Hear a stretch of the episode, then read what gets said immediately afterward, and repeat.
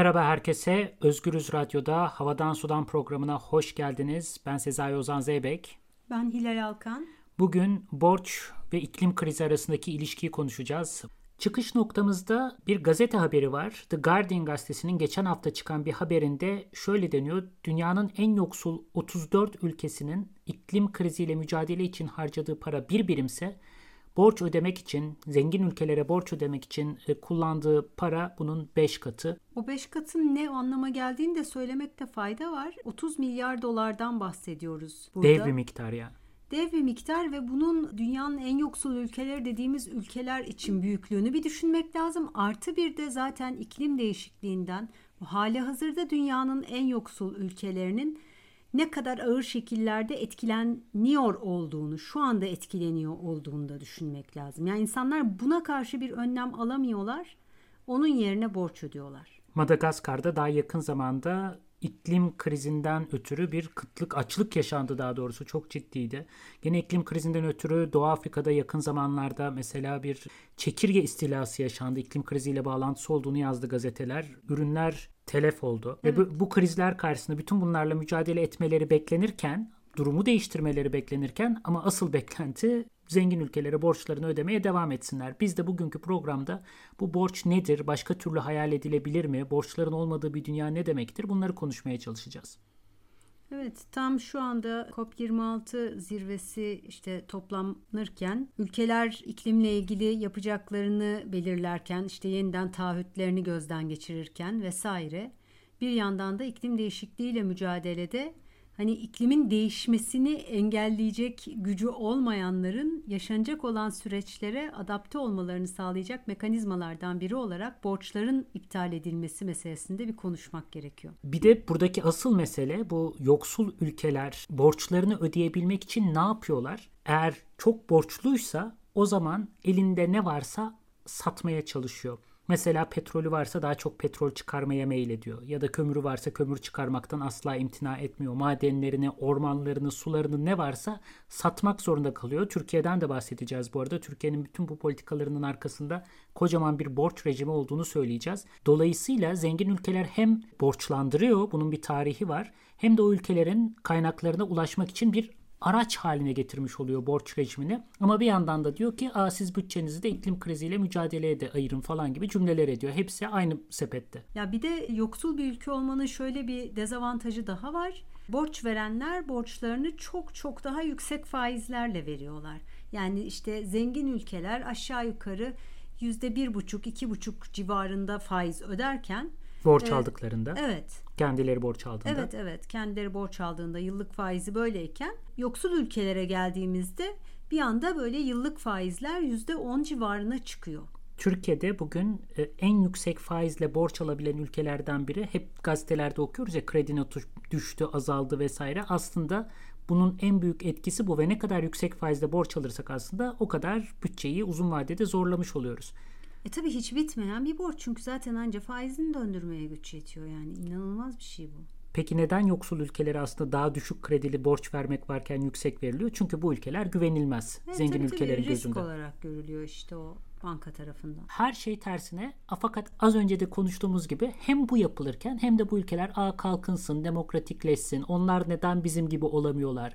Azıcık daha çok çalışsalar ve akıllı politikalar uygulasalar bizim gibi olabilirler deyip sırtlarına binilmiş yani bu ülkelerin. Ve bunun çok eski bir tarihi var. Birazdan bunun tarihinden de bahsedeceğiz. Yani borçlandırma, o ülkeyi borçlandırarak yönetme dediğimiz gibi sömürgeciliğin bir uzantısı. Tabii yani bunun Osmanlı tarihinde de çok bildiğimiz bir aygıtı var. Duyun umumiyeyi duymayan yoktur herhalde. Ben orada okuduğum için kasalarıyla falan hatırlıyorum yani. Değil mi? Evet sen o yani, binada okudun. yani duyum umumiye sonradan bir liseye çevriliyor. İçinde böyle bizim okuduğumuz lisenin dev kasalar vardı. Almanya'dan getirilmiş Alman marka kasalar. Raylar vardı okulun bahçesinde. Osmanlı'nın tüm geliri önce bu binaya gelirmiş. Burada taksim edilirmiş. Ardından kalan para alacak alındıktan sonra kalan para Osmanlı hazinesine gönderilirmiş. Böyle bir sistem. Birazdan bahsedeceğiz. Bugünkü Türkiye'de de durum çok farklı değil bu arada. Ya borç özellikle modern dönemde çok önemli bir yönetme aracı da galiba. Ya daha öncesinde devletler bir yeri işte ele geçirdiklerinde orayı vergiye bağlıyorlar. Yani haraç da denebilir buna ama neticede hani belli bir miktar var. O miktar devamlı alınıyor. Halbuki İngiltere sömürge yönetimleri esnasında onları geliştirirken borcu bir yönetim aracı olarak geliştiriyor ve o ülkeleri kendisine borçlandırıp sonra o borcun geri ödemesi ve faizini toplayarak orada iktisadi de bir hegemonya kuruyor. Evet, evet hegemonya kuruyor. Ve aslında bizim kolonyal tarih dediğimiz yani borcun tarihi tabii ki çok daha eski ama kolonyal yönetimin en önemli araçlarından biri zengin batılı Avrupalı ülkelerin dünyanın geri kalanına ufak ufak borçlar vermeye başlaması. Osmanlı da bundan münezzeh değil. Osmanlı'da da borcun yükseldiği bir dönem görüyoruz. 19. yüzyılın ortası. Osmanlı çok uzun bir zaman yani Galata'daki bankerleri bir kenara ayıralım çünkü onlar başka türlü bir borçmuş. Dış ülkelerden büyük borçlar alan, borç alan bir ülke değil hatta. Fakat Kırım Savaşı ile beraber bu durum değişiyor. 1854 galiba değil mi? Evet ve bu dönem alınan borçların bir ve kısmı bu ilk borç alışımı bu şekildeki büyük borç alışımı. Osmanlı'nın İngiltere, Berlin yani Londra, Berlin, Paris piyasalarına gidip borç peşinde koşmaya başlamasının ilki bu. Hikayede bu. Hı. Ve ibretlik borçlar bir kısmı hakikaten. Örneğin 1870'te 31.7 milyon sterlinlik borç senedinin altına imza atılıyor. Ama Osmanlı'nın eline yalnızca 10.2 milyon sterlin geçiyor. Ne Se- oluyor borca? Sebep çünkü borç verenler Osmanlı'ya güven duymuyorlar. Piyasaya sürülen Osmanlı borç senetleri değerinin ancak %32'si üzerinden satılabiliyor. Yani Osmanlı diyor ki ben bu kadarlık borç almak istiyorum. Senet imzalıyor. 100 lira yazıyor üstünde ödenecek faiziyle 110 lira ödenecek her neyse. Bunu piyasada satmaya çalışıyor. İnsanlar ben sadece 32 lira veririm diyor. Liraya çevirdim de. Ve Osmanlı da kabul ediyor. Çünkü o kadar borca muhtaç durumda. 1870'e gelindiğinde yani Kırım Savaşı'ndan 1870'e gelindiği o kısacık aralıkta Osmanlı tamamen borca bağımlı ona muhtaç bir imparatorluk haline geliyor. Aptal oldum. Yani başka türlü... Sayılar karşısında gerçekten. Korkunç evet. Yani şu an biz Türkiye'de işte %12'lik falan bir bantla borçlanıyoruz. Faizler çok yüksek falan diyoruz. Aslında benzeri bir hikaye burada da var. Bu Güven... benzeri bir hikaye değil. Bu çok, çok daha kötüsü. Çılgın bir hikaye. Yani buradaki faizin miktarını hesaplayamadım ben. Bu faizden hariç bir şey bu arada. Evet, yani evet. 100 lira borçlanıp cebine 32 lira koyuyor. Üstüne bir de %9.3'lük faiz ödeneceği sözü veriyor. 1870'teki borçtan bahsediyorum. Yani aşağı yukarı işte 33 lira aldığında bunu daha sonra 109-110 lira olarak ödüyor. Aynen öyle. Çok inanılmaz, çok çılgın bir şey bu ya. Abdülaziz döneminin sonuna gelindiğinde artık borçlar borçla kapatılır hale geliyor. Faizler bile ödenemiyor ve bu süreçte çeşitli mali kalemler teminat olarak gösteriliyor. Mesela işte borç alabilmek için diyor ki Ergani madenlerinin gelirini ortaya koyuyorum diyor. Bazı vilayetlerin toprak gelirleri, ipek, yağ, zeytin, tütün gibi ürünlerin gümrük vergileri. Selanik'ten Edirne'ye gelen vergiler, Mısır'ın vergileri, haracı oradan toplanan para hepsi rehin Bizim bırakılıyor borç almak için. Kapitülasyonlar dediğimiz şey bu yani. Kapitülasyonlar dediğimiz şeyin bir kısmı, önemli bir kısmı bu. Çok konuşmadığımız bir hikaye. Böyle Abdülaziz dönemiyle de ilgili şu an tuhaf Türkiye'mizde bir güzellemeler var böyle. Onunla ilgili belgeseller çakılıyor. Ne kadar vizyoner biri olduğu falan anlatıyor. Vizyonerliğinin bu kısmını Öyledir, anlatmıyorlar. Bir belgesel var. Abdülaziz'in belgeseli Zamanın Ötesinde Bir Şehit diye. Mesela onu seyrederken hakikaten açıkçası benim sinirlerim hopluyor.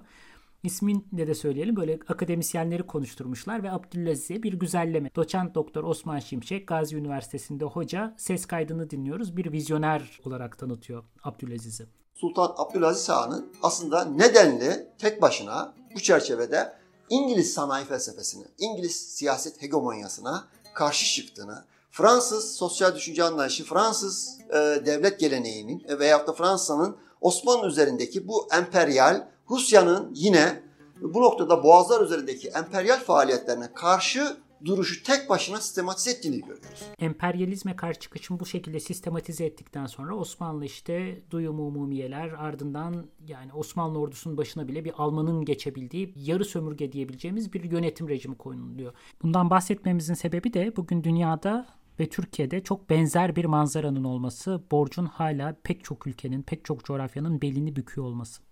Ya Türkiye'de de zaten durum çok farklı değil. Yani Türkiye bir yandan böyle işte dünyanın büyük güçlerine karşı bir bağımsızlık ve itibar haysiyet mücadelesi filan veriyor. Ee, bir yandan da borç yükü her geçen gün artıyor. O yüzden de hani bu belgeselde konuşan hocayı aslında sanki Abdülaziz'den değil de bugünden bahsediyormuş falan gibi dinlemek lazım sanki. Tek başına gene sistematize mi ediyoruz? Sistematize ediyoruz ve tam da aynı batan içerisindeyiz. Yani. Sayıları derledin sen söylesene nedir Türkiye'nin, Türkiye'nin borç yükü? sayıları inanılmaz. 970 yılında 2.7 milyar dolar borcu var Türkiye'nin. Bu 1980'de 19 milyar dolara çıkıyor.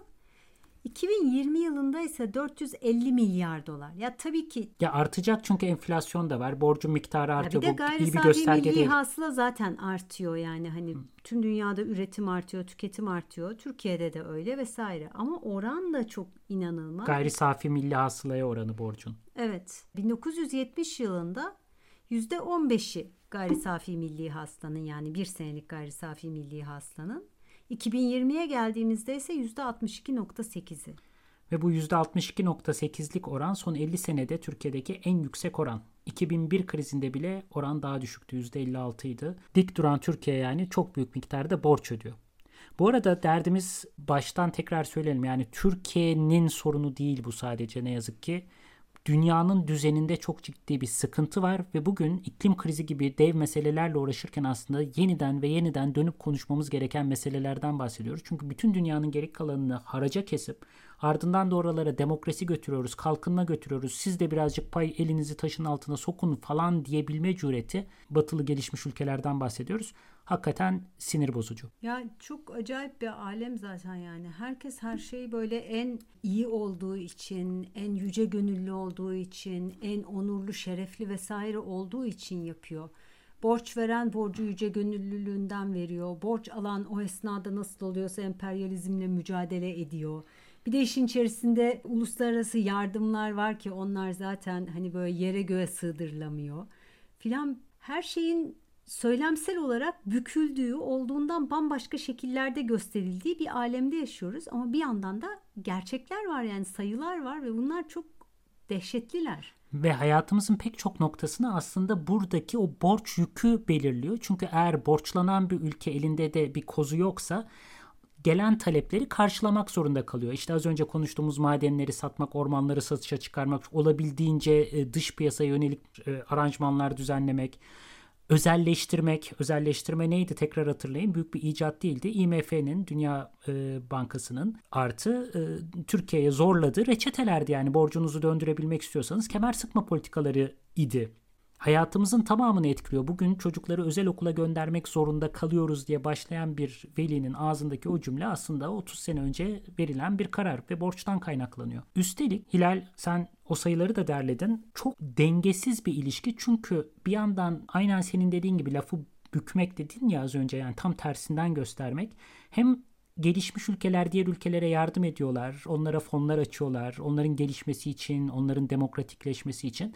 Fakat bir yandan da altlarındaki halıyı çekiyorlar tabiri yerindeyse. Korkunç bir onları e, nasıl diyelim kazandıklarını ellerinden alıyorlar. Bununla ilgili sayılar vardı elinde. Ya evet tabii sayıları ben bulmadım yani işte bir Global Financial Integrity diyerek bir merkezle Norveç'ten bir üniversitenin birlikte yaptıkları bir araştırmanın sonuçları bunlar. Bu geçtiğimiz yıllar içerisinde ortalama olarak her sene 125 milyar dolarlık bir e, dış yardım, uluslararası yardım e, yoksul ülkelere, kalkınmakta olan ülkelere doğru akıyor. Çok güzel bir sayı gibi gözüküyor gerçekten. Ama birazcık böyle yakından baktığımızda ki bu dediğim iki kurum bu yakından bakma işini yapmışlar. Ya bu para geliyor da peki bu ülkelerden zengin ülkelere doğru ne gidiyor?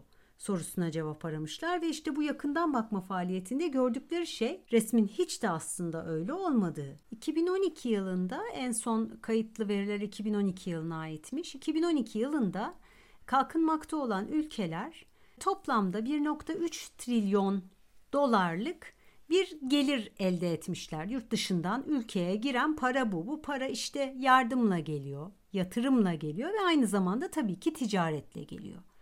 Ama aynı yıl içerisinde 3.3 trilyon dolar bu ülkelerden dışarıya çıkmış. Yani neredeyse 3 katı dışarıya göndermişler. Nasıl çıkıyor bu paralar? Dışarıya çıkması ne demek? Yani tamam biri borç kalemleri. Dışarıya çıkması şöyle bir şey. Bir borç ödemeleri var. Borç faizlerinin ödemeleri var. Ama daha önemlisi böyle biraz karanlık yollardan çıkartılanlar var. Yani faturalar üzerindeki oynamalarla vergi kaçırmak için şirketlerin kaçırdığı paralar var.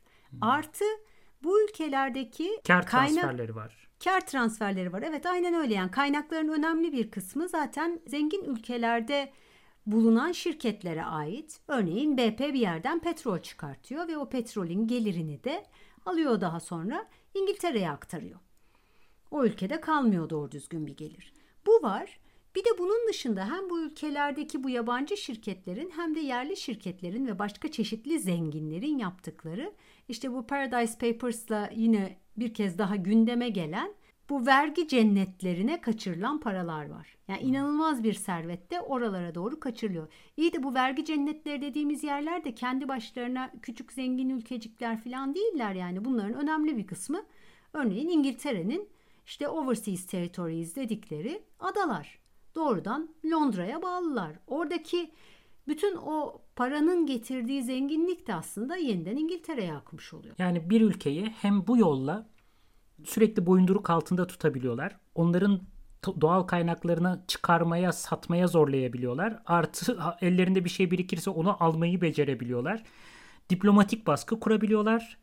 Ne güzel bir araç ya hakikaten de ve, ve asıl sinir bozucu olan gene başa dönerek bir yandan da onlara demokrasi öğretmeye, medeniyet götürmeye falan çalışıyorlar. Yani kalkındıran da kendileriymiş gibi. Ya halbuki çok daha makul, çok daha dürüst çözümler var. Bu böyle borç üzerine bir şeyler arıyorduk ve tabii ki aklımıza hey George versene borç söyleyemedim. George versene borç. Olmaz Michael bende de yok. Muhtemelen 1990'larda yaşamış olanların net hatırlayacağı bir şarkıdır.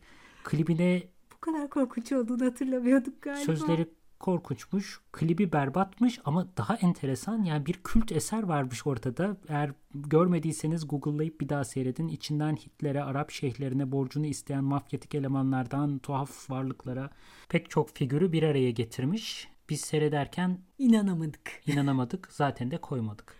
Anlayamadık üstelik. Anlayamadık yani. Sözler ayrı çekiyor, görüntüler ayrı çekiyor. Tuhaf bir klip. Her neyse bu konumuz bu değil. Biz tekrar konumuza geri dönelim. Dünyada borcu konuşuyoruz. Evet orada Hakan Peker bizi bizden aldı ama Bunu da geri ik- geldik. ge- geri gelelim artık. Gelemedin sen. İklim krizi bağlamında bütün bununla nasıl mücadele ederiz gibi bir mesele var karşımızda. Teknolojiyle çözmeye çalışıyoruz. İşte yeni araçlar, güneş panelleri kurmaya çalışıyoruz. Halbuki bunun arkasında hep biz bu programın başından beri söylediğimiz bir şey. Bunun arkasındaki ekonomi politiğe bakmamız lazım. Engeller ne? Nasıl yeni bir dünya hayal edebiliriz? Ve bunun en önemli ayaklarından biri de borç. Ülkelerin birbirlerine olan borçları özellikle.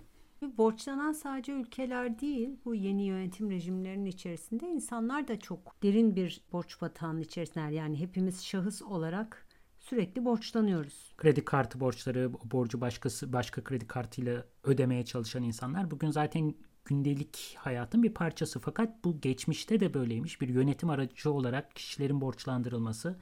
Fransızlar kolonyal dönemdeyiz. Fransızlar Madagaskar'ı işgal ettiklerinde herkese kelle vergisi koyuyorlar. Sonradan bunun adına da eğitici vergi diyorlar. Neye eğitiyor insanları?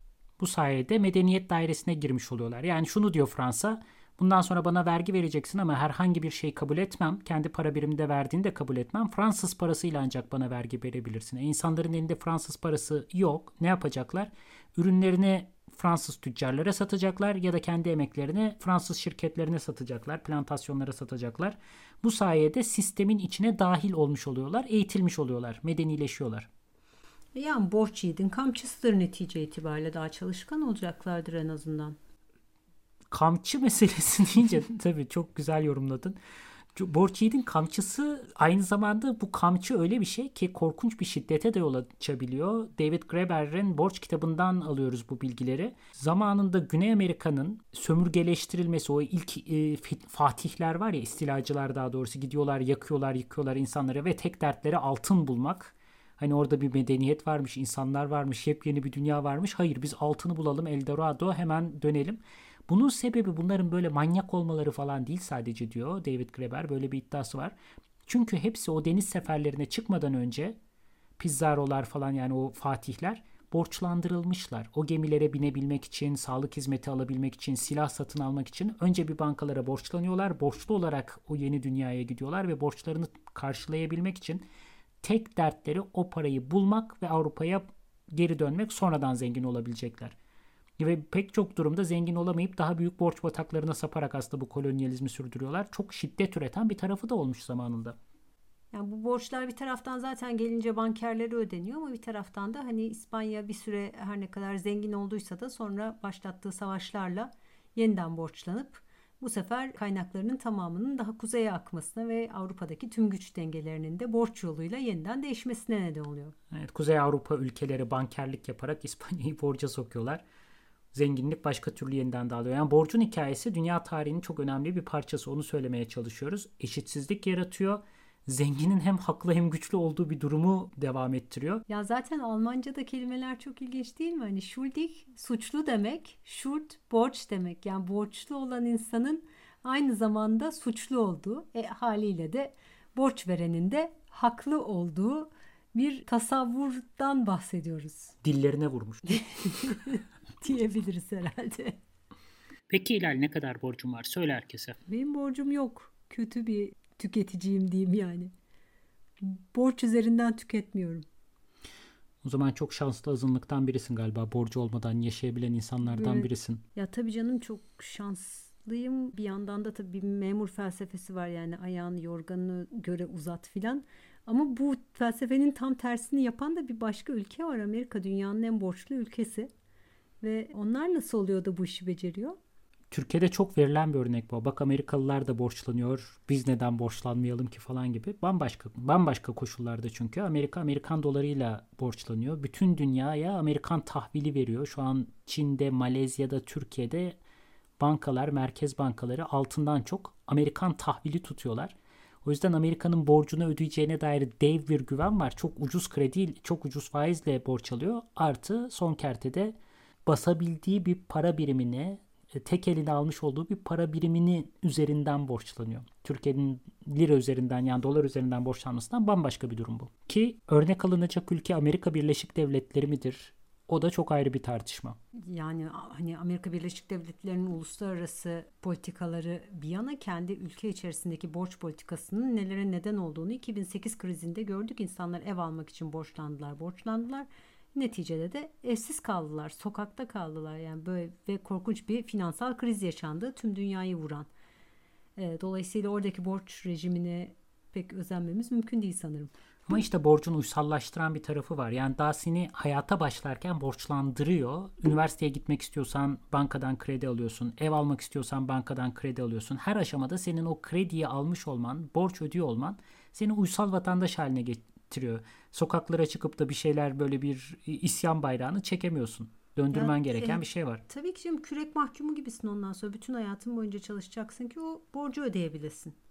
Bu kadar işlevsel bir yönetim aygıtı. Peki ne yapılabilir? Ah. Yani borcu kaldıralım demek biraz böyle ya bir dakika falan diyecektir bir sürü insan kafasında. Fakat tarihte görüyoruz ki pek çok isyan aslında yaptıkları ilk eylemlerden biri olmuş. Gene David Graeber'den alıyoruz. Borç defterlerini yakmışlar borcun kaldırılmasını istemişler. Tabii bir devrimin en önemli niteliği herhalde o olacaktır. Eski hesapların bu şekilde kapatılması. Yani hem yeni bir sayfa açmak çok sembolik bir anlamda hem de çok gerçek bir anlamda yani sırtında böyle kilolarca yükle başlamamak yeni bir şeye yola çıkarken. Bu dediğin çok önemli. Belki o farkı bir kez daha vurgulamak lazım. Devrim dediğimiz belki de malların el değiştirmesi olmamalı. Yani ondan aldık buna verdikten farklı eski defterlerin kapatılması, borcun silinmesi, yeni temiz bir sayfa açabilmek belki de böyle tarif etmemiz lazım.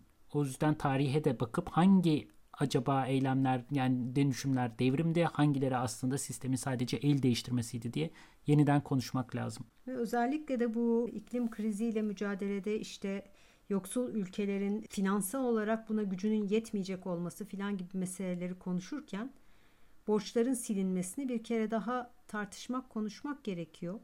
Yani yardımla oradan oraya bir miktar para transferiyle filan bu işin çözülemeyeceği öncelikle sırtındaki yükten kurtulması gerektiği bu ülkelerin artık bir zahmet herhalde kabul etmemiz gereken bir şey. Zaten o yardımları da belirli sivil toplum örgütlerinde yani gene kendi vatandaşlarını besleyecek. Yani suyun büyüklüğünü, paranın büyüğünü gene Avrupalı STK'ların, sivil toplum örgütlerinin aldığı, küçüklerine verilen küçük hibelerden küçük ufak değişiklikler beklendi. Tuhaf dengesiz bir dünya. Yardım da gerçekten yardım değil. Yardım da yerine ulaşmıyor. Artı mevzu yardım edilmesi, yardım edilmek olmamalı. Yani belki de mevzu yardım değil adalettir. Ya bu çok güçlü bir kapanış cümlesi oldu. Ee, burada bitirelim programı ama bir yandan da konuşmadığımız çok şey kaldı. Yani şimdi tam bu son söylediklerinin içerisinde özellikle bu sivil toplumculuk, projecilik, e, yurt dışından gelen fonlar vesaire gibi konuları da bir başka programda tartışmamız, konuşmamız lazım sanki. Doğru, değerli toplu bir şekilde. Bu arada aklıma da şu geliyor. Konuşmamızı istediğiniz başka konular varsa, şu konuya bir girseniz de diyeceğiniz konular varsa bize ulaşabilirsiniz. Fikirlerinizi duymak isteriz gerçekten. Ulaşmak için de Hilal sosyal medyada pek yok. Ben de Facebook'ta yokum ama onun dışında Instagram'dan, Twitter'dan bize ulaşıp fikirlerinizi iletirseniz çok makbule geçer diyelim ve bugünkü programı kapatalım. Çok sağ olun bizi dinlediğiniz için. İki hafta sonra Özgürüz Radyo'da yeniden görüşmek üzere. Hoşçakalın.